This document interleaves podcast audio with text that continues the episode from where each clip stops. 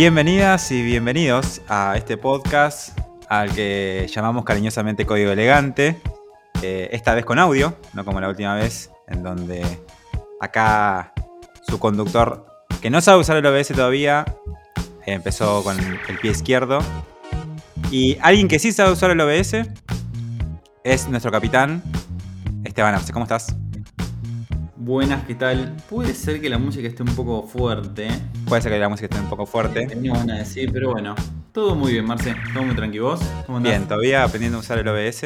Eh, un sistema que me odia. Un sistema que no se puede controlar con código, entonces no es lo mío, ¿viste? Eh, cuando, ya hay un exceso de botones, eh, a Marce no le gustan los botones. entonces pasan estas cosas. Y con nosotros, obviamente, la mejor diseñadora del mundo, confirmadísimo. Creo que eh, lo venimos diciendo medio en joda, pero hoy en día lo podemos confirmar. Flor Luz Duarte, ¿cómo estás? Hola, ¿cómo andan? ¿Todo bien por acá? Muy bien, Flor. Un tema, eh, tema que vamos a, comentar hoy, muy interesante, que, para el cual has traído mucha información, Flor. Más o menos, tuve que hacer una pequeña investigación para entender un poco de qué iba la vida. te veo muy metida en el tema.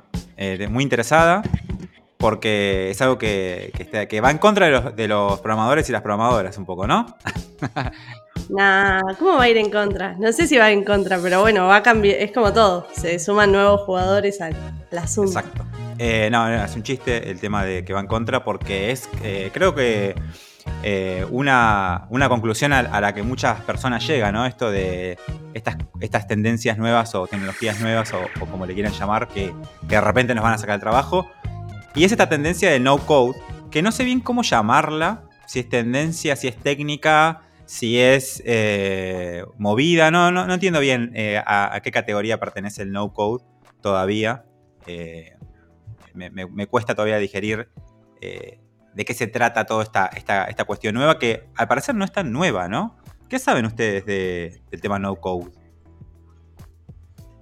Hmm, la verdad no sé si es tan nueva. En varios lados lo escuché como movimiento no code, medio como el movimiento maker, o sea, como que tienen así cositas común.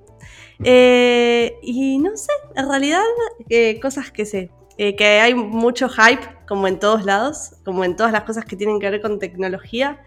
Hay lugares donde parece que el no-code promete la panacea eterna de, bueno, va a ser todo re fácil y cualquiera puede tener una app y cualquiera puede hacer su página y cualquiera puede hacer cualquier cosa y no se necesitan más programadores. Y después, bueno, hay cosas más coherentes eh, donde, bueno, se habla un poquito más en profundidad. Pero, no sé, mucho más.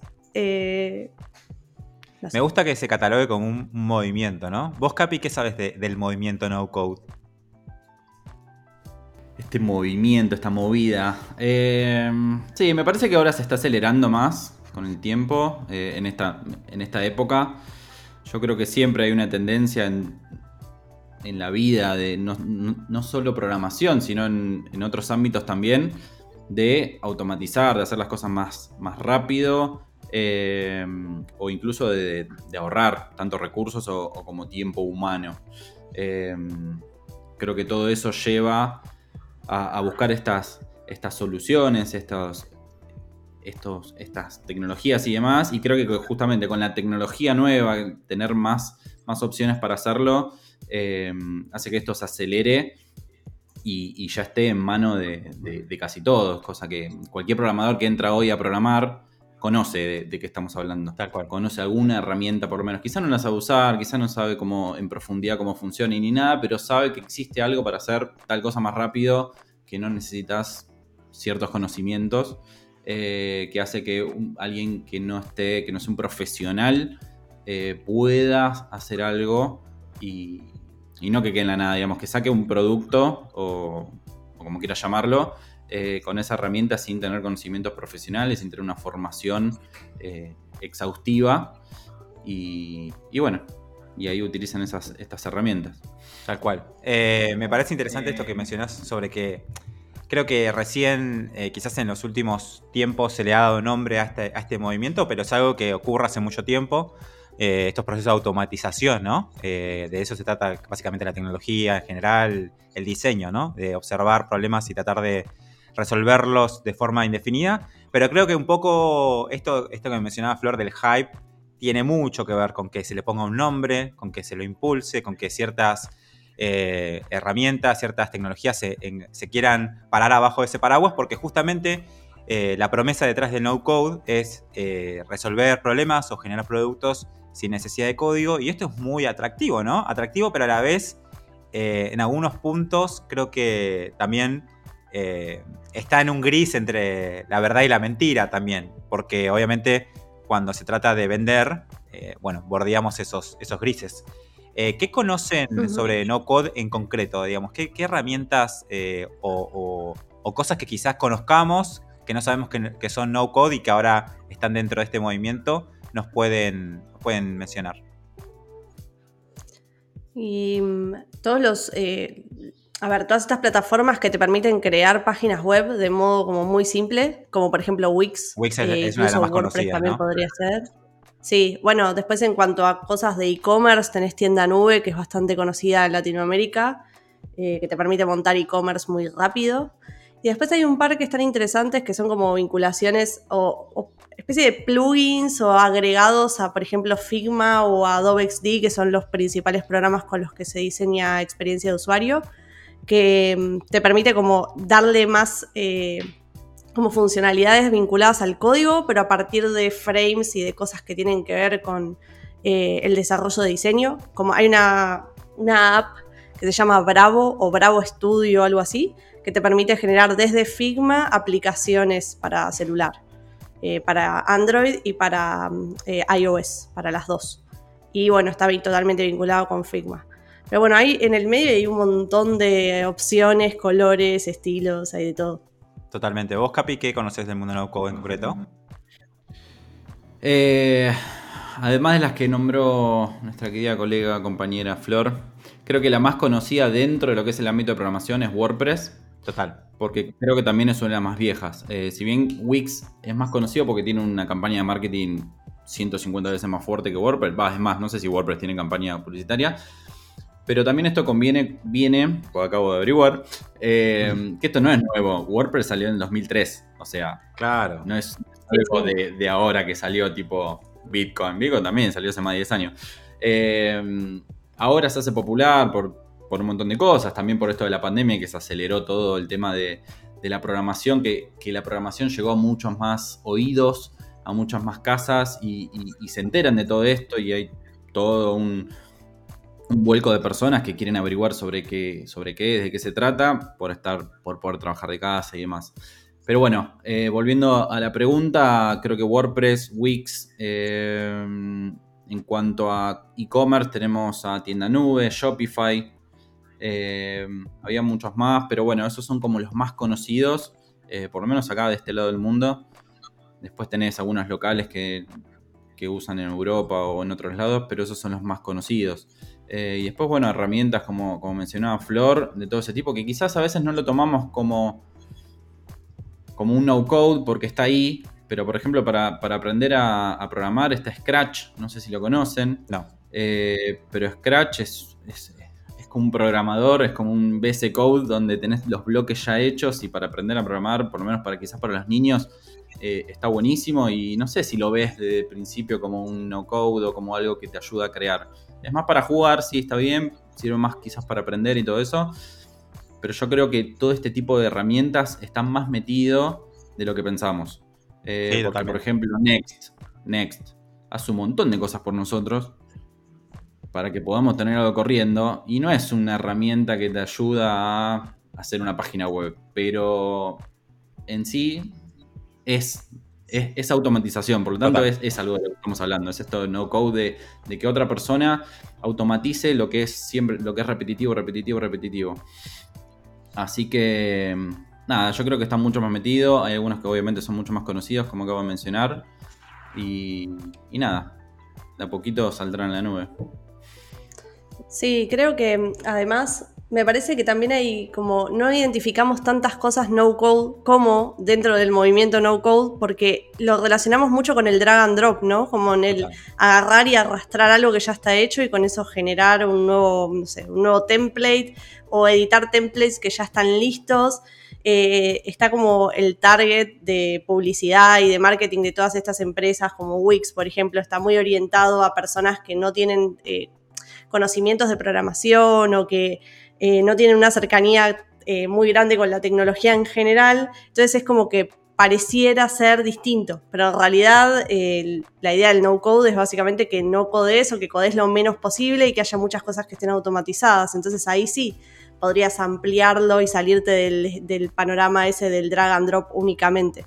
Y después también creo que, como decía el Capi antes, quizás el contexto actual en el que estamos, que muchas empresas y sobre todo empresitas chiquitas o, eh, bueno, sí, tiendas o depende, o sea, empresas muy pequeñas tuvieron que sumarse al mundo digital muy rápido tener un e-commerce en la época de la pandemia era prácticamente la salvación para muchos eh, locales y negocios que necesitaban vender rápido de manera digital. Y todas estas herramientas fueron como un puntapié, un punto de entrada muy simple para esta gente que quizás no se puede costear todas estas cosas. Entonces, gran parte del movimiento no code también como que se agarra un poco de eso, ¿no? Como, ah, esto es para todos, esto es como, bueno, vi muchos lados como la típica frase de democratizar la tecnología, que me parece que la usan todos, que es como la frase famosa, pero sí, la vi bastante, como esto de agarrar y, y englobar a esas personas que quizás se sienten un poco excluidas porque sienten que necesitan esas tecnologías pero que no pueden acceder. Total. Entonces ahí también es como se va formando esta idea de movimiento. Total, total.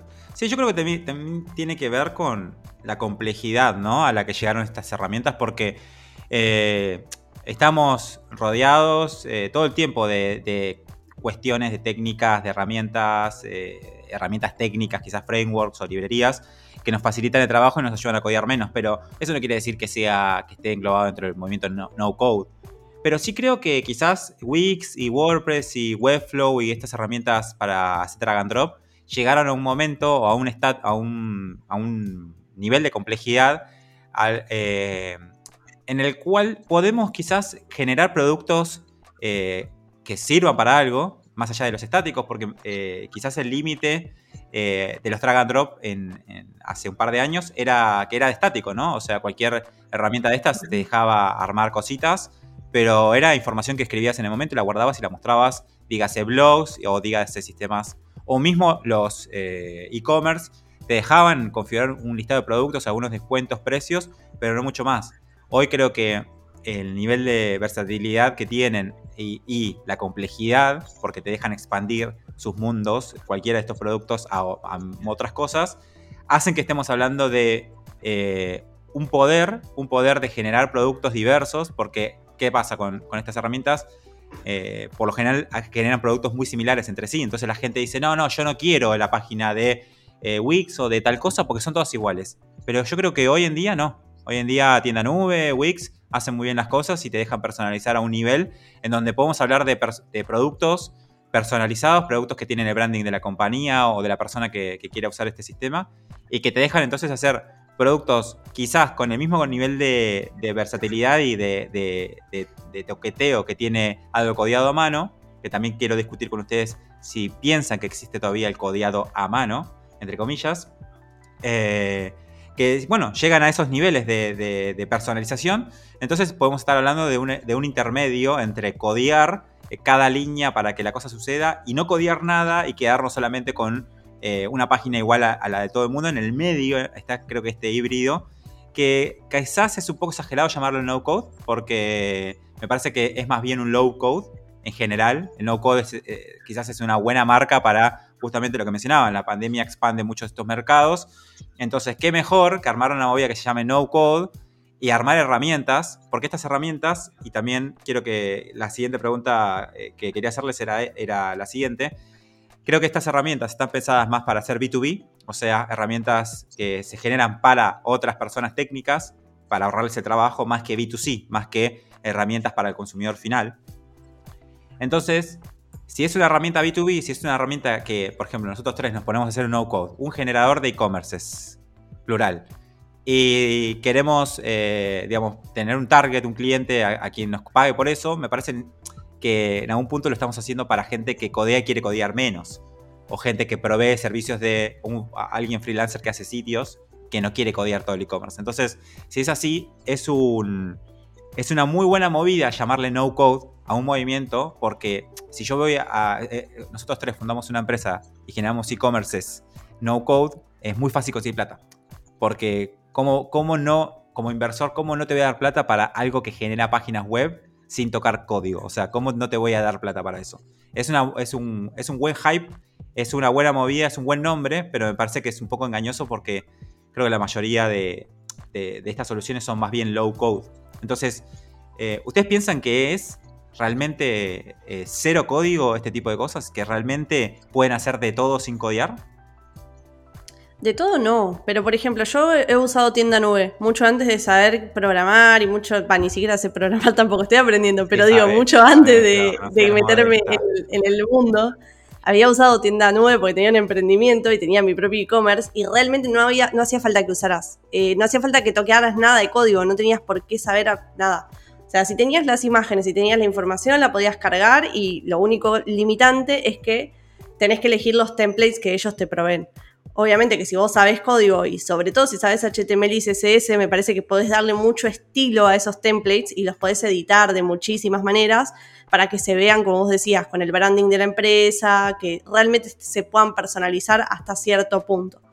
Eh, después, ahora me imagino, esto fue hace unos cuantos años, te estoy diciendo hace cinco años más o menos, o sea, me imagino que ahora están mucho más copados. De hecho, si vos te metes en, por ejemplo, en tienda nube, hay áreas enteras tipo de documentación para desarrolladores que te dicen, bueno, lo que puedes hacer, lo que no puedes hacer, las vinculaciones, ellos te dan plugins, te dan como un montón de herramientas incluso hasta creo que capacitaciones para que sepas cómo aprovechar todas las herramientas que ellos ofrecen a los clientes, justamente para mejorarles la experiencia del e-commerce que están queriendo montar. Y hay todo un circuito de personas y sobre todo freelancers y algunas agencias y demás que se dedican a vender ese tipo de, productos, ¿no? Como, bueno, te vendo un e-commerce, va a estar montado en tienda nube, aprovechan un poco como WordPress, ¿no? Aprovechan el, sistema de gestión de contenidos y demás que ya te ofrece la plataforma y hacen toda la parte estética o la parte de eh, modificar el template y ajustarlo a las necesidades del cliente de una manera mucho más prolija o mucho más específica que los templates por default que te dan que además ahí caes en el, todos tienen el mismo template, ¿no? todas las personas que se puedan meter a tienda nube pueden tener la misma página potencialmente que vos. Eh, por más que le cambie los colores y demás, pero digamos, en cuanto a funcionalidad y recursos es más o menos lo mismo.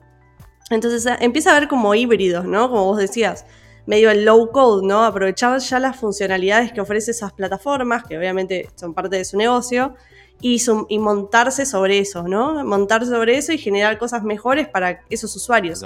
Y eso baja también el precio de entrada, porque los emprendedores o las personas que contratan un servicio tipo tienda nube para tener su e-commerce, es porque claramente no se pueden costear hacer un e-commerce desde cero o no tienen una necesidad real de tener, no sé, 10.000 productos dando vuelta, controlar el stock todo el tiempo, es como otras cosas. Y bueno, eso me parece que se puede hacer sin código, sí. Vos podés montar un e-commerce sin código en esas plataformas. Pero obviamente estás recontra, remil limitado. Claro. Exactamente. Creo que hoy en día, como vos decís, hay un montón de herramientas que ellos mismos facilitan para que los programadores expandan todo esto, ¿no? Eh, acceso a la API para poder, qué sé yo, o generar otra plataforma o simplemente eh, manejar diversos, eh, diversas tiendas de diferentes clientes y automatizar cosas o tener más control sobre eso. Entonces ahí un programador puede tener varios clientes que, que les hace el e-commerce con tienda nube, por ejemplo, y pero al revés mete una capa más de control donde puede hacer sus propias cosas y demás. También está el nicho de crear plugins, donde un desarrollador crea un plugin, ya sea un template, un plugin o algún otro tipo de herramientas que los demás programadores o los que recién están en, digamos, los, que no saben programar pero, pero usan estas herramientas, eh, contraten. Entonces ahí tienen un espacio para los programadores que se metan ahí. No es excluir a los programadores, o sea, no contraten a un programador, contrátenme a mí que yo te doy todas las herramientas. Podés, pero es como que es un conjunto de todo. Es bueno para los programadores, para los que no saben mucho, o como decís, la verdad que sí, es muy sencillo. Yo lo he hecho también hace un par de años cuando no, cuando no, no estudiaba programación y no hacía nada, y la verdad que montás un, e-commerce, por lo menos con tienda nube, montás un e-commerce como si nada, con base de datos, con un Excel, lo vinculás con Mercado Libre, o sea, mil cosas súper sencillos sin meter una línea de código, leyendo un poco la documentación, cómo es, cómo es esto, cómo es lo otro, y, adentro. Ahora, ahí está lo que vos decías, Flor, si querés diferenciarte, si querés hacer tu propio estilo, tus propias herramientas y todo eso, bueno, hay como unas líneas de código solamente en lo específico, y ahí entramos en este low code, eh, podemos tener una diferenciación y hacer un, extra, digamos, de, que te diferencia quizás como, como, como no, para, diferenciarte contra tus clientes, digamos. Total. Hemos hablado en este podcast sobre freelance y si realmente, eh, digamos, generar sitios con Wix o con tienda nube es ser freelance, es ser dev. Eh, y la verdad que la respuesta es sí, ¿no? Digamos, el servicio que se brinda muchas veces del freelancer técnico no es tanto codear cada línea ni entender de todas las tecnologías del universo, sino más bien resolver problemas eh, que tienen que ver con datos, con internet o con lo digital, ¿no? Entonces, si bien estas herramientas están pensadas para el público final, para el consumidor, el que tiene una tienda física o vende cosas o, bueno, quiere su web para distintos usos, eh, ¿piensan ustedes que son herramientas, estas la load o no code, que estén eh, que sean consumidas, vamos a ir a, lo concreto, que sean consumidas por, por personas, eh, digamos, eh, que, por los consumidores finales, o hoy, hoy en día estamos hablando más de herramientas que están usadas por devs que generan productos a partir de esto. Puede ser por. A ver, hay mucho del mercado freelance que utiliza estas herramientas, ¿no? WordPress siempre, siempre se usó para montar páginas, por ejemplo, páginas institucionales de empresas, cosas que no, que no son dinámicas, digamos, que son estáticas. esas páginas que se usan para generar presencia en Internet, pero bueno, es, es contenido que no cambia o a lo sumo tenés un blog. Creo que lo que está bueno si vos lo montás, o sea, te montás como tu empresita de freelance o tenés tus clientes y usás este tipo de herramientas, es que también facilita mucho el, o sea, lo que puede hacer el cliente final. Por ejemplo, WordPress, ¿no? Si vos montás una página en WordPress y a esa página le das un blog, eh, si vos lo haces estrictamente con código, después le tenés que explicar a, a, tu cliente final, a esa persona que va a usar esa página, cómo puede cargar una entrada nueva del blog, cómo puede actualizar ese contenido, cómo puede cambiar cosas. Y eso capaz es complejo si no tenés un buen sistema que te maneje o te gestione ese contenido. Y creo que lo, bueno y lo que siempre estuvo interesante de WordPress y por eso se usó y se difundió muchísimo, es eso, ¿no? Que te soluciona el problema para eh, poder mantenerlo en el tiempo en relación con tu cliente y tu cliente puede hacer algo muy simple, una interfaz muy fácil, muy intuitiva y puede mantener ese producto vivo y a lo largo del tiempo. Es como si te dijera que hay mucho negocio de setear las cosas, dejar todo funcionando, conectar todo, vincular todo lo que vos tengas que vincular, sea plugins o APIs o cosas, y dejar todo listo como para que el usuario final o el cliente final, esa empresa que te contrata o lo que sea, solamente haga eso, ¿no? Revisar el contenido, actualizarlo, cambiar una imagen si se quiere y ya está. Y nada se destruye y no tiene que tocar nunca una línea de código, porque es verdad que si vos lidias con personas o lidias con, clientes que no tienen ni idea de código, tampoco les podés caer con una solución en el que le digas, che, bueno, te tenés que aprender HTML y CSS para editarlo. Es como, no, no, eso no soluciona ningún problema. Tal cual, y ahí, ahí perdón que te interrumpo, quiero que sigas, ¿eh? porque me parece que no es casualidad ni, ni que, que, que el nombre no code apunta a un target, porque, digo, lo que decías vos, no es ni, ni para el consumidor final del todo, porque un consumidor final quizás hasta le da fiaca que montarse todo y configurar todo y aprender bien todos los términos internos, ya sea de WordPress o Wix, porque y va a necesitar alguien más, pero al final del día el que termina administrando el contenido lo que sea es el usuario final. Pero digo, este, esta pequeña variación entre decir, bueno, Wix es una eh, herramienta para generar sitios web para cual todo el mundo, a decirle es un no-code, me parece que apunta un poco más a, a esto que decías, ¿no? A decir, eh, es para las dos partes. Es para que el dev code menos y es para que la persona eh, que, tiene que mantener esto vivo con contenido no sepa de código. Entonces está como ocupando un lugar intermedio. Ya no, creo que no apunta a que todo el mundo use estas herramientas porque ya aprendió, creo, el mercado que no todo el mundo quiere usarlas desde cero. Pero tampoco dice, eh, bueno, esto, esto te puede generar, puede generarte cualquier producto del mundo, sino más bien está ahí en el medio, ¿no? Yo creo que hay algo que me gustaría diferenciar, que yo noto, ¿no? Yo creo Sí. que no lo apuntaría a un target de personas o de. o- sí, de, personas de- del consumidor. Lo apuntaría más a lo que hace. ¿No? Ok. No es una herramienta para la gente que no sabe. No, es una herramienta que hace páginas web con nulo o poco conocimiento y que con un poquito de conocimiento podés eh, diferenciar y hacer tu, tu propia, tu propio estilo, digamos. Claro. Porque al fin y al cabo, eh, si vos decís, es, es una herramienta para hacer páginas web para todos. Hay gente que no sabe ni usar el home banking hoy en día y estamos hablando de gente de 30 años. Entonces, Claro, por eso. no es para todo el mundo realmente, porque tenés que tener cierta investigación. Eh, hay gente que no le resulta fácil nada de esto y, y nunca le va a resultar. Entonces, quizás yo, yo lo apuntaría más a es una herramienta para hacer páginas web o e-commerce con sin necesidad de, tener, de saber código o, o sin necesidad de hacer líneas de código. O si querés diferenciar, con muy poquitito lo haces. O sea, targetearlo a un tipo de. a, a- un grupo de personas, para mí ahí está, creo que lo que confunde, ¿no? O no sé, Sí, es sí, como sí, yo lo veo. Eh, yo creo que viene por ahí el tema.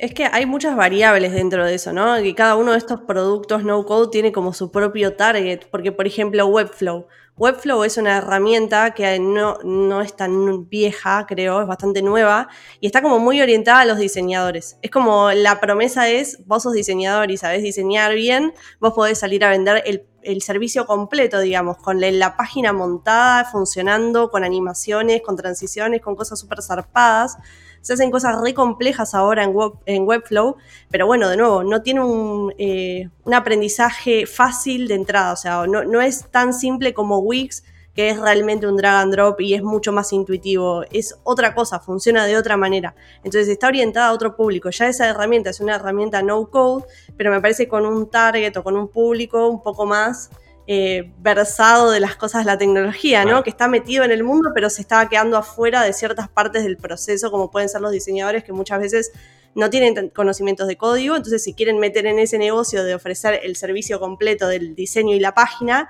y siempre se quedan en el medio como, bueno, listo, me estoy quedando sin poder montar esto que estoy diseñando.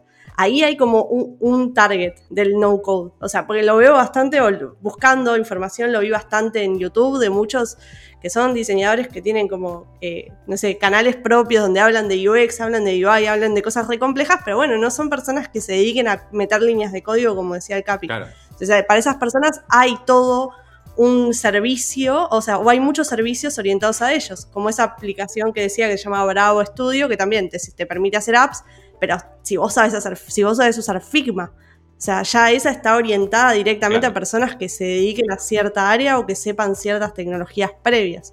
Ahora, después están las otras que yo creo que sí están, como por lo menos de la comunicación, te dicen, tipo, "Mon- monta tu página web en tres minutos, ¿entendés? Con Wix monta tu página web en cinco minutos. Eh, esas para mí sí son como más público general y entra cualquier persona que, que quiera o que tenga interés en tener una página, sea por el motivo que sea. Ahora, todas solucionan problemas, lo que pasa es que solucionan problemas diferentes. Claro. Entonces ahí están los targets distintos que tienen, ¿no? Total, total. Y también las funcionalidades y la complejidad. eh, porque no, no te permiten hacer lo mismo. Igual creo que había, perdón, me estoy reyendo, pero había un tema que mencionaste antes, que si estas eh, plataformas, sobre todo Wix o WordPress o eso, si estaban como entendiendo que quizás le pueden ofrecer estos servicios también a los programadores. Y creo que eh, Wix antes no tenía y ahora sí tiene todo un editor orientado a los devs, en donde pueden meter mano en el código y un montón de cosas re complejas que antes no estaba, esa funcionalidad no existía. Entonces creo que ahí lo cacharon que quizás esto también puede servir para esos desarrolladores que quieren ofrecer eh, soluciones low code, Total. digamos, que lo van a pulir, pero bueno, no necesitan hacerlo de cero. Total, total. Eh, Total. Y aparte, también creo que coincido bastante con lo que decía el Capi de que quizás eh, hablar de targets eh, no, está- no es eh, lo mejor en este caso. Pero sí siento que por un tiempo, como decías vos también, Flor, estas herramientas o estos productos eh, salieron a la calle a decir cosas, a entrar a un target. Eh, digamos, puedes tener tu sitio web en tres minutos. Eso es apuntar un target, es cualquiera, digamos, el target 100% de las personas puede tener un sitio en tres minutos. Pero me parece que está bueno pensarlo y está bueno lo que estamos pensando para también la gente que nos está escuchando y que de repente se interesa por el tema o de repente conoce a alguien que dice, ¿y por qué Wix? Eh, te voy a pagar a vos y Wix... Pero la pregunta clave me parece acá que no es para quién, sino qué puedes hacer, ¿no? Digamos, porque, digamos, cualquiera puede hacer un sitio Wix, en Wix en tres minutos, pero cierto tipo de sitio. Cualquiera puede armar algo con Webflow, pero de repente, si, te, eh, digamos, capaz con conocimientos mínimos puedes llegar hasta a cierto lugar y con más conocimientos, porque Webflow básicamente es una herramienta casi para maquetar y armar interfaces, eh, puedes llegar muchísimo más lejos. Entonces, eh, hay que poner en la fórmula no tanto quién usa la herramienta, o sea, también hay que poner en la fórmula quién usa la herramienta y también qué cosas sabe y qué cosas quiere, ¿no? Porque también tenemos dentro de esta ensalada gente que quizás quiere su producto, quiere su web, quiere su blog, lo que sea, y sabe algo pero no lo quiere hacer, o no lo sabe directamente. Entonces ahí tenemos eh, lo que quiere, lo que sabe y lo que se puede hacer con la herramienta. Y me parece que preguntándose eh, y entendiendo estas partes, podemos llegar a conclusiones de si la herramienta es o no es para ese proyecto, ¿no? Claro. Me hace acordar un poco como cuando surgió Canva, la, herramienta que te permite diseñar cosas a partir de templates o que, bueno, te permite diseñar en realidad, que obviamente era como, bueno, ¿para qué le voy a pagar a un diseñador para que me haga los posteos de Instagram si total ahora Canva me soluciona todo y tengo todo seteado y está todo bárbaro? Y Obviamente que para muchas personas Canva es la solución y está buenísimo, y de hecho está buenísimo que Canva haya surgido. Yo como diseñadora digo, para mí esta es una herramienta que está espectacular. Eh, mi vieja sin tener conocimientos la usa, entonces es como, es interesante, ayuda un montón y también revaloriza un poco la idea de por qué el diseño sirve, ¿no? Todo el mundo quiere tener ahora eh, los posteos de Instagram bien diseñados y bien prolijos, porque automáticamente la vara subió. Ahora, es pasa de nuevo lo mismo con el tema de Wix. ¿Por qué le voy a pagar a un programador si puedo hacer mi página en Wix?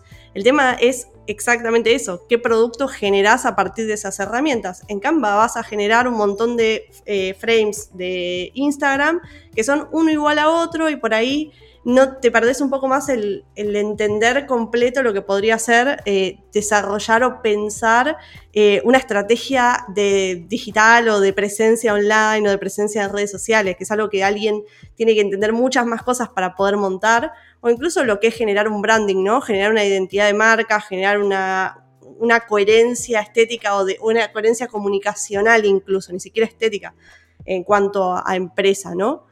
Y de pronto muchas personas se meten en esto de, bueno, voy a empezar a publicar en Instagram por lo que sea, y después empiezan a dar cuenta, ¿no? Del valor. O sea, la primera, la, primera reacción es esa, es como, ¿para qué te voy a pagar si ya hay una herramienta que me lo hace por, por así tan fácil?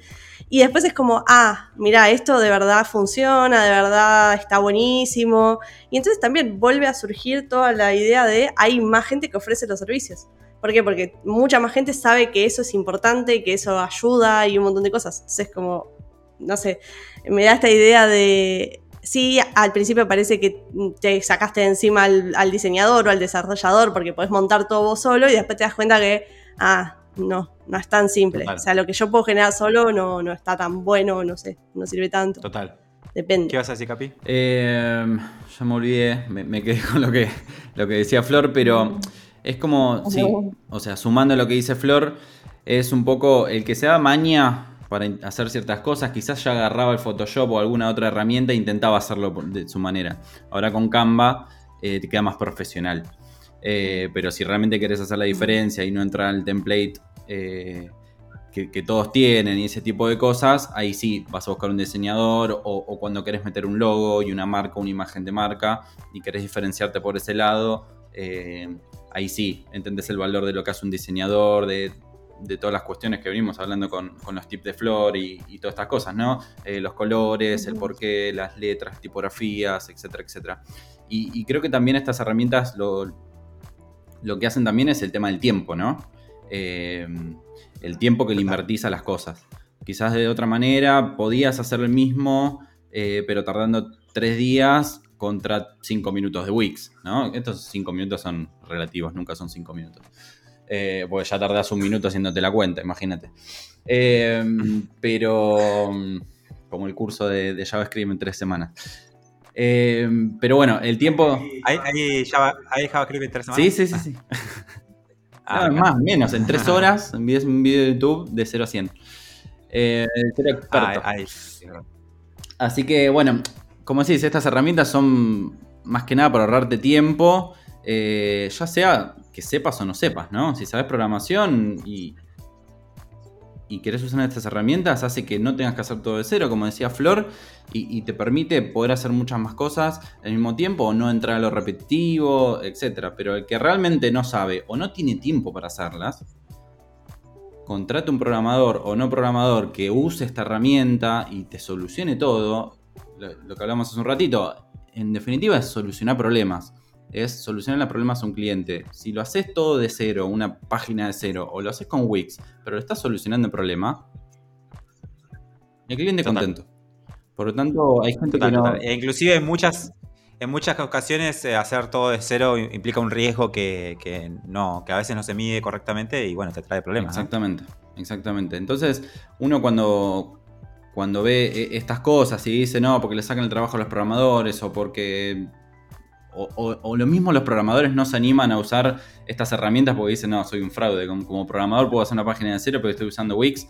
No, no es así, porque realmente eh, depende de lo que quiera el cliente, vos tenés que solucionar los problemas con el presupuesto que tenga o con las limitaciones o o, realmente lo que quiera como, como producto final. No, mira, yo quiero algo sencillito que cumpla su función y nada más. No quiero una página de cero que tenga animaciones que vos haces clic y haces la ruedita y la página va haciendo así, se gira todo y es épica.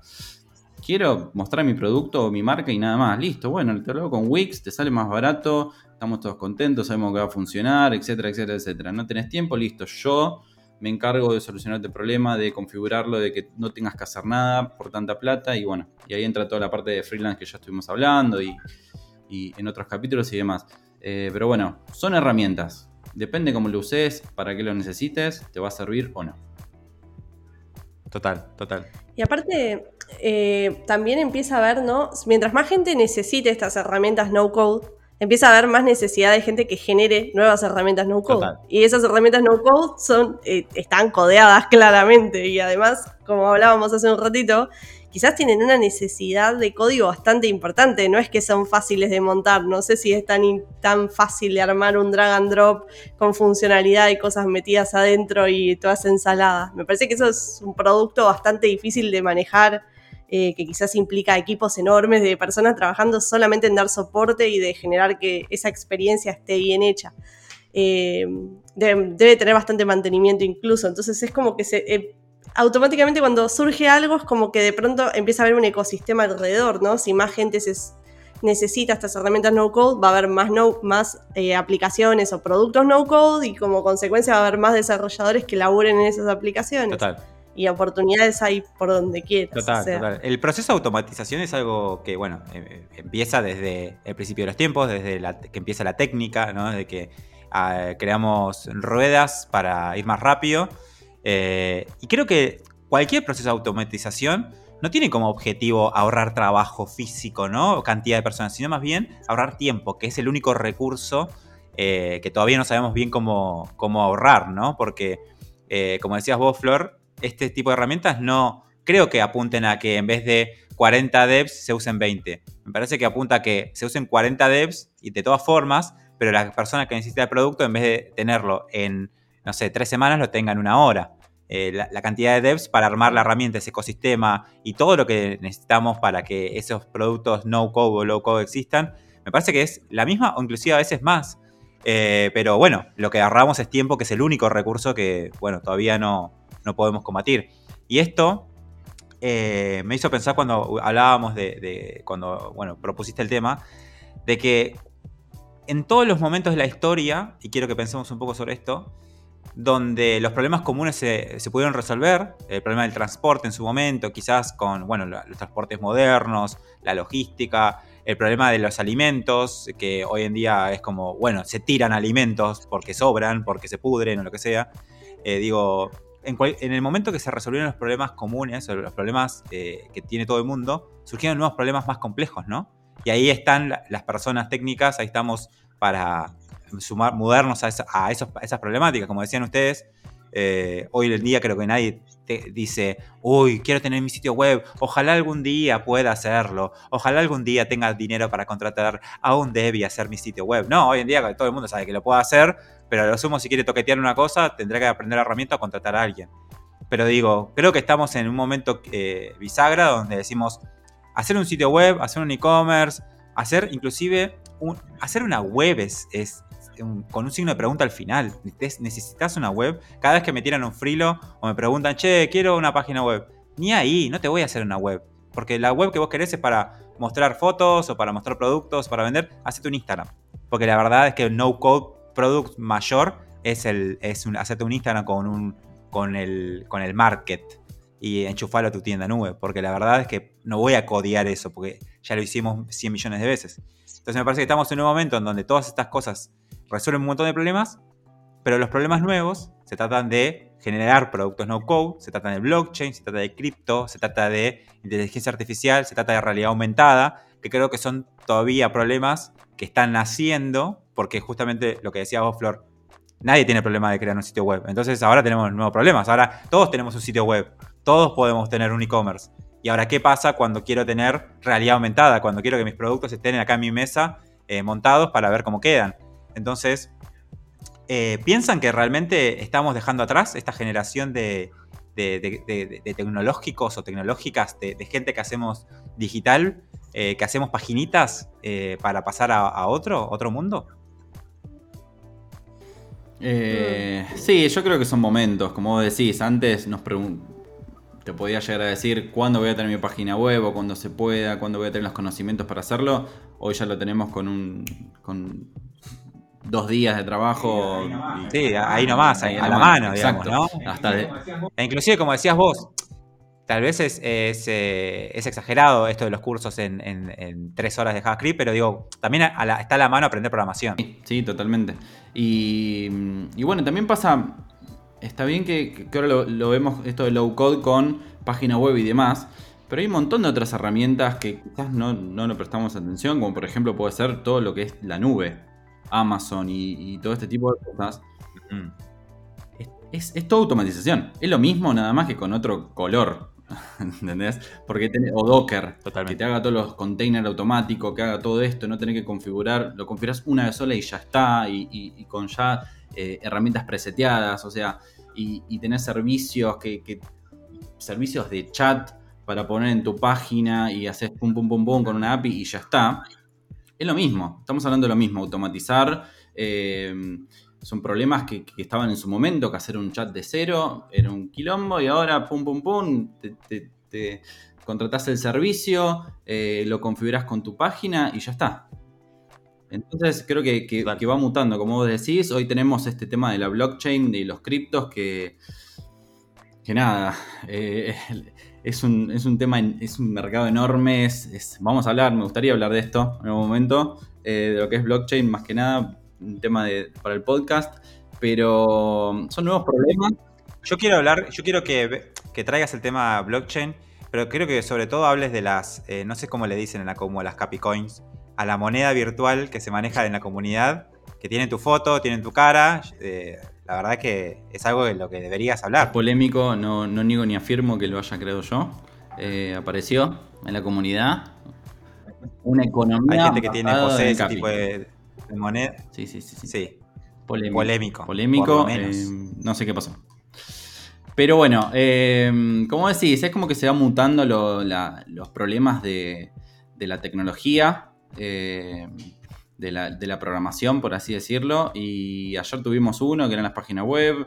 Eh, después tenemos esto de la nube, almacenamiento y todas estas cosas.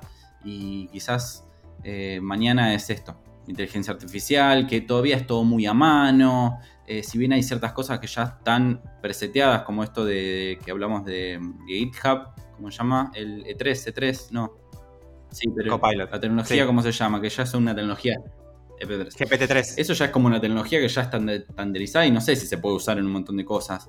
Eh, pero en cualquier momento la van a vender para que cualquiera la pueda meter. Y, eh, en, su, en su proyecto y, ya está, tenés una automatización de un sistema que ya piensa por sí solo, entre comillas, eh, que tenés cierta inteligencia artificial y listo, te ahorraste de hacer todo una red neuronal y, pasa a ser un contrato. eh, contrato a este servicio. sí, yo creo que es como decís, van apareciendo nuevos problemas y todo se va adaptando, tarda en adaptarse, cada vez es más rápido. Quizás antes para hacer un, sistema como, como, el de Wix o el de WordPress pasaron quizás 10, 15 años en hacerlo sencillo, en hacerlo eh, al alcance de todos, pero esto de inteligencia artificial capaz que dura 5 y después más adelante va a haber otro problema y lo van a solucionar en un año. Ya va a estar al alcance para todos, automatizado, para que todos puedan entrar tranquilamente, adaptarlo y, y meterlo en su propio proyecto. Total. Tal cual, coincido ahí con lo que dice el Capi, que me parece que a medida que van avanzando también, o sea, que van surgiendo nuevas tecnologías, eh, me quedé pensando lo de realidad aumentada, lo de, por ejemplo, para mí en algún momento realidad aumentada va a ser interesante para todo lo que es e-commerce, porque te permite como visualizar en el lugar cómo va a quedar lo que estás por comprar. Imagínate si compras un mueble y lo podés ver ahí, digamos, en tu living y decir, bueno, listo, este sofá va a quedar bien. Sí, hoy, va a quedar bien hoy en día con la, en la app de Amazon se puede casi con todo, casi con la mayoría de los, productos que son medio como para hogar. No, no sé si los autos, pero las lámparas, muchas pueden. Claro. Los productos de hogar, porque no te imaginas cómo va a quedar. necesitas o sea, no, tenés ni idea. Necesitas, claro, es como toda la tecnología me parece que va. Eh, no, sé en qué momento, pero en algún momento está toda esta, esta lógica de bueno, hay una necesidad, entonces tiene que haber un producto o un servicio que solucione esa necesidad. Entonces, obviamente, si hay una necesidad de poder visualizar o previsualizar un mueble que es un gasto caro eh, dentro de tu casa para estar seguro de que lo estás comprando, eh, va a haber esa solución. Y me imagino que la contrapartida es que hay una necesidad de que no te devuelvan muebles todo el tiempo y que el transporte no sea carísimo de llevar y traer, llevar y traer. Entonces, ahí va a haber tecnología nueva aplicada para solucionar ese cuello de botella o ese embudo en el que hay problemas. Eh, y estas tecnologías que ahora son como súper de punta y todavía se están desarrollando y va a seguir, van a seguir evolucionando, tipo el blockchain, y, eh, como se llama, inteligencia artificial y demás, en algún momento también van a empezar a ser más mainstream, ¿no? O sea, es como antes tener una página web quizás era algo que no se podían permitir todas las empresas o que no lo necesitaban o cosas de ese estilo todo el, movimiento no code que hay ahora, sobre todo los de páginas web, e-commerce y demás, creo que tienen que ver con que, bueno, ya es una necesidad concreta y real, no es una opción. No es que es opcional estar digital, no es opcional vender en internet, es una necesidad.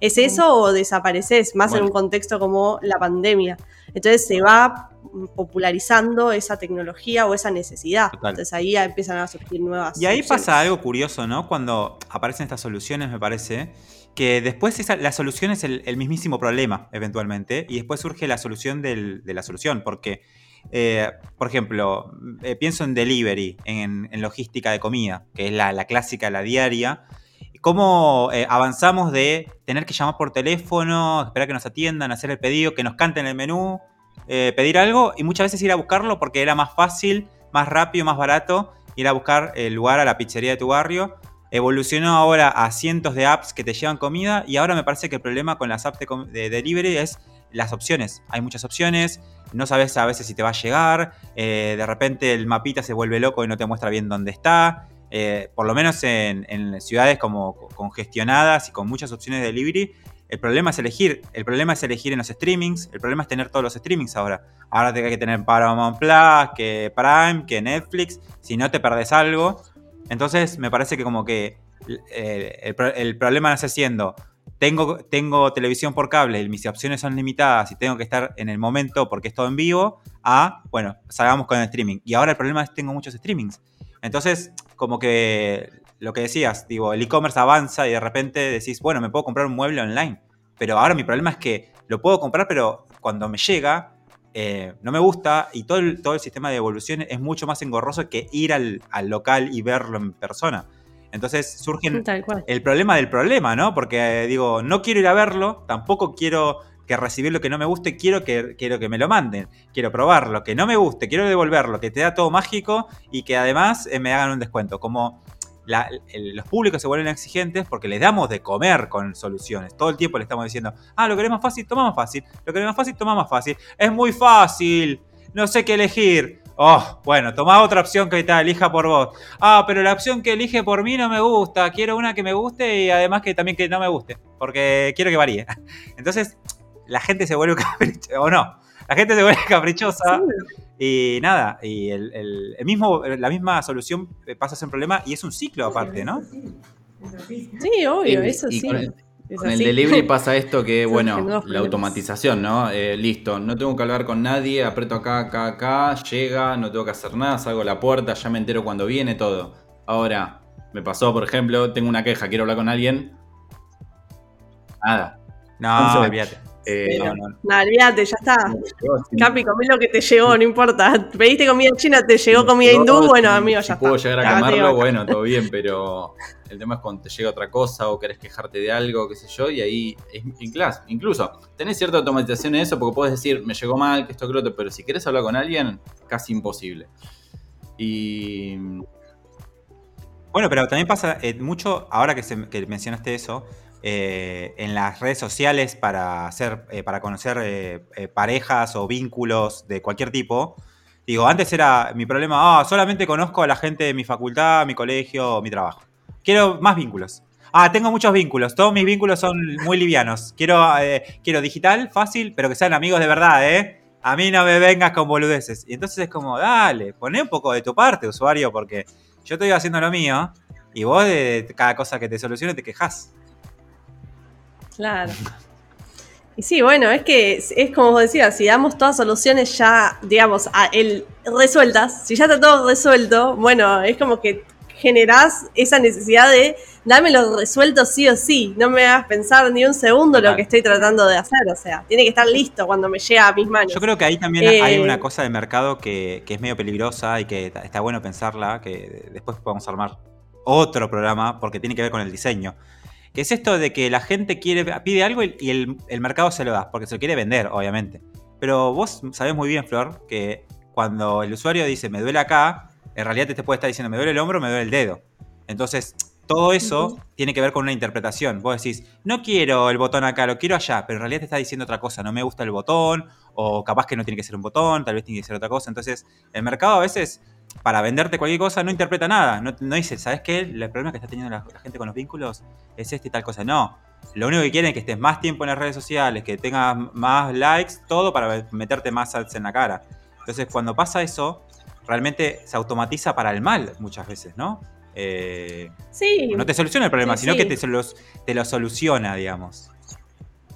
Sí, hay, hay, mucho, bueno, hay muchas cosas. Primero que las personas somos extremadamente complejas y cuando sale un producto nuevo al mercado, una app o, un, o lo que sea, un servicio o lo que sea, en realidad está apuntando a un público estimado. O sea, si bien se hacen testeos, se, se hace research, se hacen un montón de cosas, va a un público estimado dentro de lo que se pudo investigar eh, dentro de las conclusiones que se sacaron de ese recorte de investigación, pero no deja de ser un recorte, o sea, uno nunca sabe exactamente qué es lo que va a pasar, el diseño es muy incierto, hay que todo el tiempo refinar en base a lo que fue pasando, al feedback que va llegando. Entonces muchas veces vos crees que la solución está por, no sé, tengo, me duele la uña, entonces mi solución es que en realidad la uña está infectada y capaz que te das cuenta después de hacer el producto para esa uña que el problema es el dedo. Entonces ya estás como fuera, digamos, de la solución, o sea, te quedaste afuera del toque.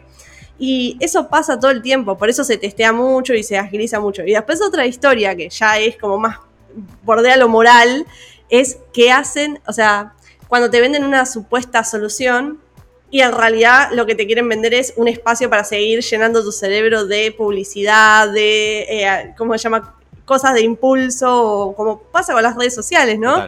Eso está súper hecho, bueno, yo lo noto mucho, me pasa mucho con Netflix, no sé por qué, pero el algoritmo es re duro, tipo, empezás a, yo, no sé, de pronto cuelgo viendo, un, no sé, series coreanas y lo único que me ofrece son series coreanas. Es como, por favor, Netflix, dame otra cosa que no sea Bueno, pero es eso, es como, te mata, tengo, tengo hambre, bueno, toma, comida, comida, comida. No es como que quizás hay que pensar en, en cuál es tu problema real y todo. Pero digo, me parece que, que, el mercado no es muy extremista, ¿no? Como que, por ejemplo, o te da, por ejemplo, Google es muy de la gente necesita buscar vuelos, tipo Google Flights, pero después la gente no usa Google Flights. ¿Por qué? Porque me gusta más en mi página, donde tengo un descuento con no sé quién. Bueno, entonces tenés Google que te da acceso a toda la información y te lo organiza de herramientas, y después tenés Apple, que Apple te dice eh, cómo, cómo, tenés que vivir, básicamente. Las apps son estas, esto va a estar en este orden, tu celular sale... Es una secta eso ya, más o menos. Tiene reglas. Tiene reglas de cómo vivir y cómo, cómo, cómo, son, cómo tienen que ser tus consumos y todo. Y me parece que no hay mucho del medio, ¿no? No hay mucho que, quiera interpretar, que quiera jugársela un poco por lo que no es tan cómodo y lo que realmente te sirve al final del día. Entonces, eh, me trajo mucho a pensar todo esto que estamos hablando de, realmente la tarea de las personas técnicas, de quienes somos devs. Y bueno, voy a hacer el chivo de la carrera que corresponde a este capítulo del podcast, pero eh, es algo que, en la carrera remarcamos mucho, ¿no? Eh, esto de que codear está bien, hay, que aprender a codear, son herramientas, tenemos que entender eh, cómo funciona todo lo, que está atrás de, estas herramientas, de estas técnicas y demás, pero realmente no es el trabajo principal codear. Codear es solamente el final de un proceso que tiene que ver con entender necesidades, problemáticas, entender qué soluciones podemos proponer, que quizás no seas la persona que vaya a estar en el proceso de decisión de, estas soluciones, pero sí vas a estar eh, construyendo. Entonces, eh, digamos, trabajar en el, mundo de la programación, eh, entre comillas, porque ya ni siquiera es programar del todo, eh, sobre todo en un mundo donde eh, vemos un movimiento como no code, no se trata de codear, no se trata de tirar líneas de código y hacer aparecer botones, sino se trata de pensar mucho bien si esa solución es la mejor, si esa solución es lo que realmente necesita la persona que tiene el problema. Y, no, no ser ni un ni plantear una secta, ni tampoco ser complaciente y decir, sí, toma todo y bueno, que, y que la persona tampoco le sirva eh, esa solución. Y esto me trae este chivo de la carrera, que es la mejor carrera del universo, y los invito a, navegar nuestro sitio apx.cool o eh, entrar a la comunidad, y si no estás en la comunidad, estás en cualquiera. Eh, seguramente estés en la comunidad si estás escuchando este podcast, pero la verdad que si no estás en la comunidad deberías estarlo para resolver un montón de dudas, para hablar de no code, para hablar de cripto, para hablar de la carrera y para hablar de lo que quieras. Y mi pregunta es, ¿se puede ser dev eh, solamente con herramientas no-code? ¿Se puede ser un no-code dev?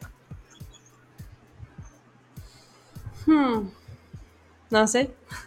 Es una pregunta interesante. Si hoy en día decís, no voy a abrir más mi editor de código, solamente voy a arrastrar cosas y voy a generar productos. ¿Qué em, opinas? ¿Serías, te, yo creo que no. dev? o, sea, ¿cuál sería, Primero, depende de qué es la definición de dev. Totalmente. Porque creo que estamos en un momento donde hay que replantearnos esa definición, ¿no? Sobre hablar de programación ya no es lo mismo que antes. Hablar de development. Justamente development trata de. O sea, es un término. El, neologismo de, digamos, de programación, porque, de programador o programadora, porque es. Ya no sos solamente que tira código que alguien te dice que tienes que tirar sos la persona que interpreta un pedido, ya sea un diseño o una solicitud así verbal o escrita, y lo transforma en software. Entonces, si esa es la, si esa es la definición de un dev o una dev, digamos, ¿podés ser no-code dev? No sé, yo creo que sí.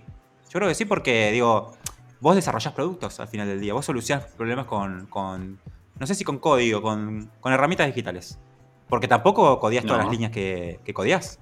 Porque Next.js hace mucho por vos porque Firebase hace mucho por vos. Entonces digo, ¿hasta qué punto codias vos? Entonces, ¿hasta qué punto te puedes decir dev o programador si la mitad o más? Porque si agarramos el node modules de tu proyecto y lo pesamos versus el, o sea, que todos los paquetes que usas versus los que escribiste, me parece que la diferencia va a ser grande. Entonces, si la mayoría del código que está en tu proyecto no es tuyo, ¿qué tan dev sos? Y es una pregunta para todo el mundo, porque todos tenemos ese, ese poquito de código nuestro y ese mucho de código de otras personas. Sí, eh, tenés un punto, no me gusta esa conversación. No, mentira. Eh, pero no sé, yo, sí, es verdad, es difícil, es difícil. Es verdad que... Miren, les voy a contar una anécdota para, que, para aportar a esta discusión. En un momento yo trabajaba eh, con dos personas y hacíamos productitos, tipo freelancer. Y vienen unas personas eh, con su producto, que lo querían hacer más custom. Su producto estaba genial y lo habían hecho dos personas, dos socios, em, sin código. esto te digo hace cinco años, era un sistema de préstamos, mini créditos para no sé qué tipo de target, negocios, algo así. Pero habían enganchado un sistema para hacer formularios, que creo que todavía existe, que se llama Webform o Form no sé qué, donde vos configuras, es como parcial de Google, eh, que vos setías los campos, no sé qué. Lo engancharon con Zapier, que no sé si conocen Zapier. Zapier es un... Eh, conecta servicio con servicio. Vos le decís, quiero que cuando alguien agregue, eh, es básicamente un FTTT, es if then, if this, then that. O sea, si alguien agrega una celda nueva a este Excel, dispara una llamada HTTP a este otro lugar. Cosas así. Hace, según lo configures, todo con el mouse. Entonces, habían enganchado unos formularios que se creaban con un producto, con este producto que conecta productos, con otra cosa que disparaba una solicitud. Entonces engancharon así un mapa de productos entre sí, con otro servicio que conecta productos, o sea, que conecta las APIs sin que vos las sepas, y habían hecho un sistema para mini créditos para negocios. Y lo que dijeron es que, bueno, llegamos al borde, en donde no podemos customizar por ejemplo, tenemos que hacer un chequeo si la persona tiene no sé qué tipo de, eh, ¿cómo se llaman estas cosas? Como reputación crediticia. Ya no lo podemos meter, ya no sabemos cómo, qué botón arrastrar para que suceda eso. Entonces ya está, ya, ya, hicimos el producto, ya lo probamos, ganamos plata de eso, eh, sabemos que funciona el negocio. Ahora lo que hacemos es hacer de cero para poder customizarla a fondo y resolver los problemas. Entonces, digo, esta gente tenía un negocio digital, no codió una sola línea, y tenía algo que generaba dinero. Digo, vos lo ves de afuera. ¿Podés diferenciar un producto no code de uno code? Entonces, si no lo podés diferenciar, porque seguramente la gente que consumía el producto de estas personas no, le importaba, que esté hecho con la mejor inteligencia artificial o no, digo, ¿te podés, podés eh, decir que no sos dev si haces productos no code? No sé si es una pregunta que tenga una respuesta instantánea, ¿eh? digo, es una pregunta para hablar. Hmm. Me parece que ahí es como.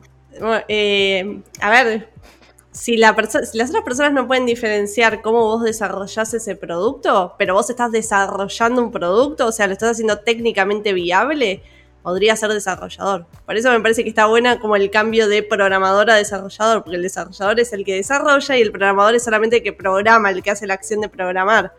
Entonces ahí es como, bueno, se amplió completamente el, abanico de cosas que puede hacer un dev. Y me imagino que eso va a ir mutando. O sea, el rol de dev me parece más perdurable en el tiempo que el del programador, porque me parece que la programación por ahí muta y en algún momento es todo no code, pero es todo tan complejo en un mundo de APIs y de cosas flotando en el universo que va a haber tener personas técnicas que entiendan exactamente todas esas herramientas. Y ahí el rol de dev va a ser otro. Pero sigue siendo la misma lógica, es desarrolla productos digitales o desarrolla experiencias digitales o cosas así. Lo mismo que pasa con los diseñadores, que ahora son todos como diseñadores de experiencia de usuario, porque la experiencia de usuario puede mutar miles de veces, pero el, como digamos, el grueso del, trabajo es eso, es entender y generar esas experiencias o modificarlas o lo que sea.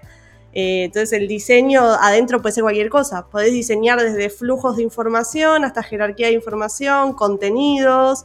Puedes generar muchas cosas, muchas más cosas que antes que el diseñador por ahí estaba todo el día moviendo píxeles o haciendo, eh, no sé, eh, cosas que eran distintas. O sea, me parece que cambian los roles y van cambiando también las tareas, pero bueno, se va diversificando. Yo creo que sí, que puede ser desarrollador sin hacer línea de código. Porque ahí no sos programador, pero sos desarrollador. Total, total. Y aparte también aporta un poco a la supremacía del contenido sobre el formato, ¿no?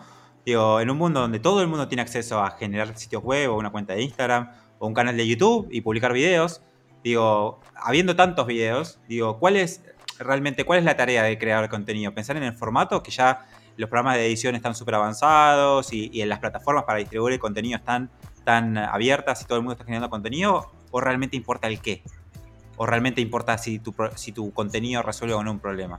Entonces me parece que está bueno inclusive a veces, eh, no sé si está bueno a nivel desperdicio, me parece que se desperdicia mucha energía y, mucha, y mucho todo cuando, cuando se facilita, eh, por ejemplo, esto de generación de página web, se llena de sitios web de mierda básicamente, la, internet, y muy pocos sirven para algo, pero si no se llena la internet de mierda, es muy difícil valorar los pocos productos que sirven para algo. Entonces, y también es muy difícil valorar realmente que las personas que, hacemos, eh, que hacemos desarrollo, que hacemos productos digitales, no, no, no codiamos. Eh, realmente resolvemos problemas con, con estas herramientas, ¿no?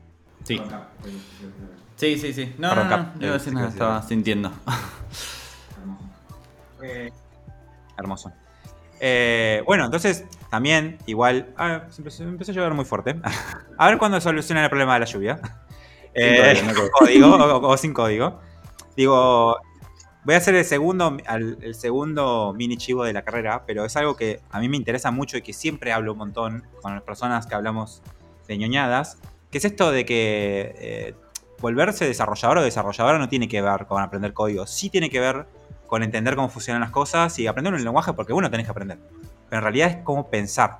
A así como eh, quien diseña piensa como diseñador o diseñadora, como que piensa las cosas con una perspectiva distinta, con una perspectiva de resolver, con una perspectiva de interpretar y proponer. Quien codea, quien propone soluciones digitales, no está pensando en la línea de JavaScript, en el for, está pensando cómo conecto esto con esto y lo muestro así. O cómo voy a hacer eh, la cantidad de páginas necesarias para que todo el contenido esté organizado y sea accesible o que lo pueda acceder también Google y una persona y una persona que es ciega, una persona oyente, digo, todas esas cuestiones, el codiguito al final es, todo igual, son todos if, for y yo qué sé, más una, más una o más dos herramientas. Pero bueno, eh, está buena esta discusión, está bueno que empecemos a hablar de realmente si hay bordes, si los bordes son difusos y que si está bueno o no eh, que pasen estas cosas para que, para que rompamos este momento que creo que estamos viviendo, que es, nos, es- nos está costando dejar atrás la, vieja web, la vieja internet, la vieja plataforma digital, eh, y nos está costando un poco meternos en la nueva, donde como dice Flor, va a haber mucha caja negra, mucha cosa que, que toqueteamos o que usamos que no sabemos bien qué tiene adentro. Dígase Next, dígase un, un framework técnico, o dígase el blockchain, o dígase este, este servicio de inteligencia artificial que uso en mi, en mi sitio, lo que sea. Y vamos a empezar a conectar estas cosas para generar productos donde, como siempre, vamos a tener una participación menor como personas que desarrollamos soluciones eh, y todo lo desconocido nos va a dar miedo. Eh, esa es mi conclusión. Eh, y quiero que también me den sus, sus conclusiones. Sus conclusiones o consejos para alguien que está diciendo, entonces no entendí. Eh, ¿qué, es lo, que tengo que hacer? No, creo que la, la, posta está en entender el problema y, saber ata- atacarlo. Eh, buscar las herramientas necesarias para entender ese problema, para, solucionar ese problema. Eh, hacerlo de la mejor manera posible, ya sea con mucho código o sin código. La idea es resolverlo.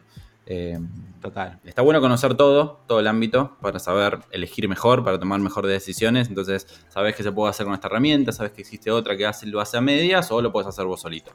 Eh, solito, solita. Eh, yo creo que pasa por ahí, por entender todo y, y saber que hay un montón de herramientas que te pueden facilitar o incluso complicar, porque si no la sabes usar, hoy en día si me tengo que meter con Docker me complico la vida o con cualquier otra herramienta que, que viene a facilitar las cosas, pero tenés que tener un entry level, un mínimo de conocimiento para poder aplicarlo como corresponde. Entonces quizás haciéndolo a mano, tardando un poquito más, voy a terminar eh, solucionándolo de, una mejor manera. Eh, nada, y, con respecto a soluciones que aparecen sobre soluciones, yo creo que siempre están los oportunistas. No sería, una, no sería oportunista la palabra, pero sería gente que, que piensa en ese justo ese nicho en particular. Por ejemplo, acá uno de los chicos en, en el chat puso que en una publicidad de Facebook le apareció un bootcamp de no coding.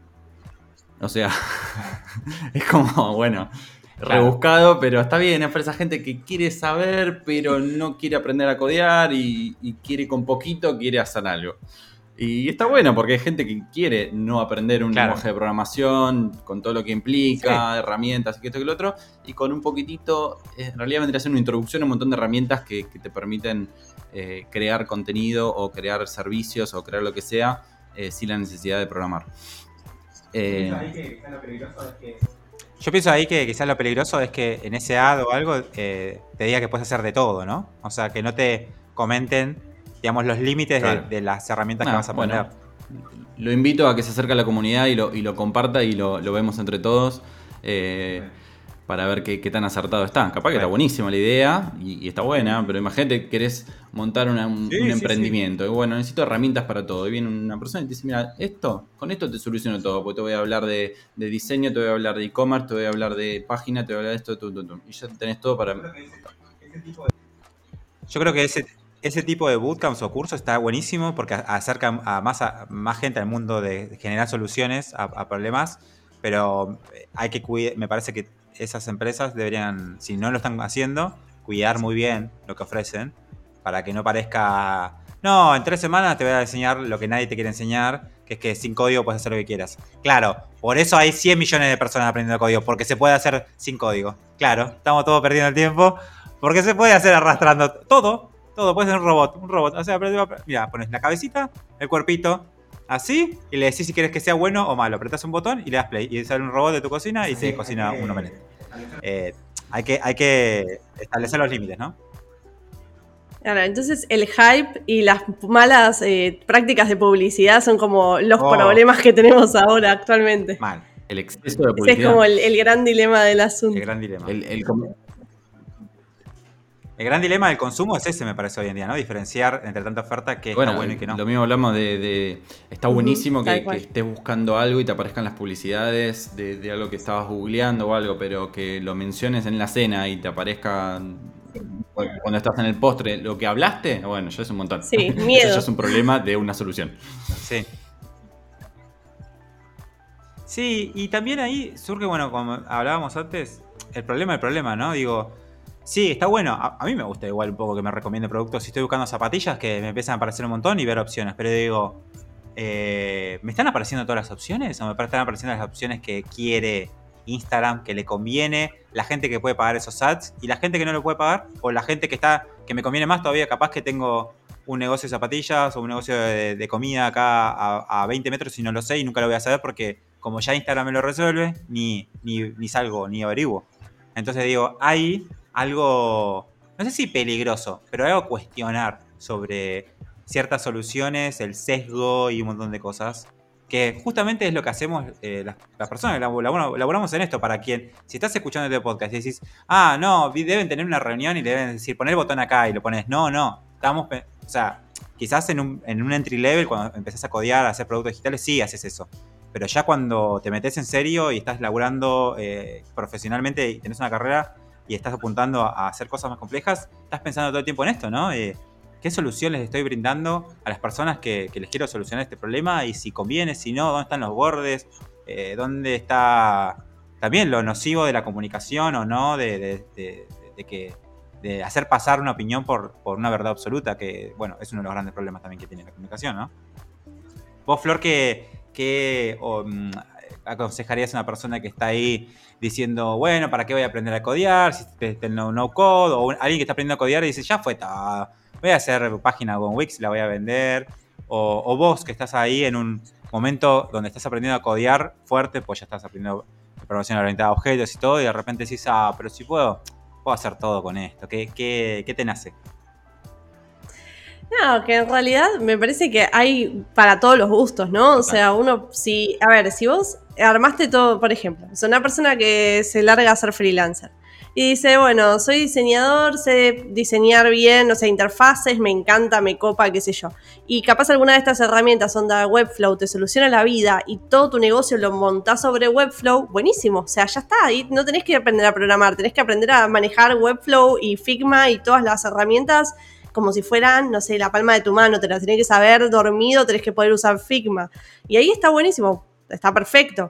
Pero después va a haber gente que dice, ah, pero yo usé Webflow una vez y no me gustó por esto y por esto, entonces puedo proponer una solución mejor. Entonces esa persona va a estar en otro problema, que es bueno pensar cómo podría ser una solución mejor de eso y, y programarla, generarla, etc. O sea que me parece que para una persona que está tratando de querer aprender a programar, yo no tendría miedo de las herramientas no code y sí aprendería, o como dijo el Capi antes, trataría de aprender un poco de todo, porque a lo mejor te ahorra años y tiempo y, cosas, y después te terminás dando cuenta que quizás tu nicho de mercado es generar productos no code y que te copan los productos no code y ya está. Y para eso vas a necesitar aprender a programar también. Entonces, nada, para mí hay que explorar un poco de todo y no tener ni rechazo, ni miedo, ni nada con respecto a las herramientas y entender que son herramientas. Que ninguna puede pensar por nosotros. A lo sumo nos puede dar soluciones y soluciones distintas para necesidades distintas, pero el principal problema detrás de cualquier profesión, onda, diseñar, programar y demás, es pensar y entender. Y entender de manera compleja que hasta ahora no tenemos forma de solucionarlo de otra manera. Así que pensé que eso no, no creo que haya nada en peligro, digamos. Total, total. No, no veo como mala inversión aprender a, programar. Y sumo a lo que decías, que bueno, al contrario de lo que se podría pensar en principio, no sé si alguien lo piensa, pero creo que debe haber personas que sí. Eh, este tipo de movidas, de movimientos, no, no nos sacan trabajo, sino que nos dan más trabajo todavía. Nos generan, digamos, una diversidad de soluciones. Entonces, como decías vos, eh, la gente se empieza a poner quejillosa y alguien dice, no, con Webflow no puedo hacer tal cosa. Listo, hagamos otro, pero distinto. Con estas otros, estos otros flavors que le sirven a estas otras personas. O hagámoslo igual, pero mejor.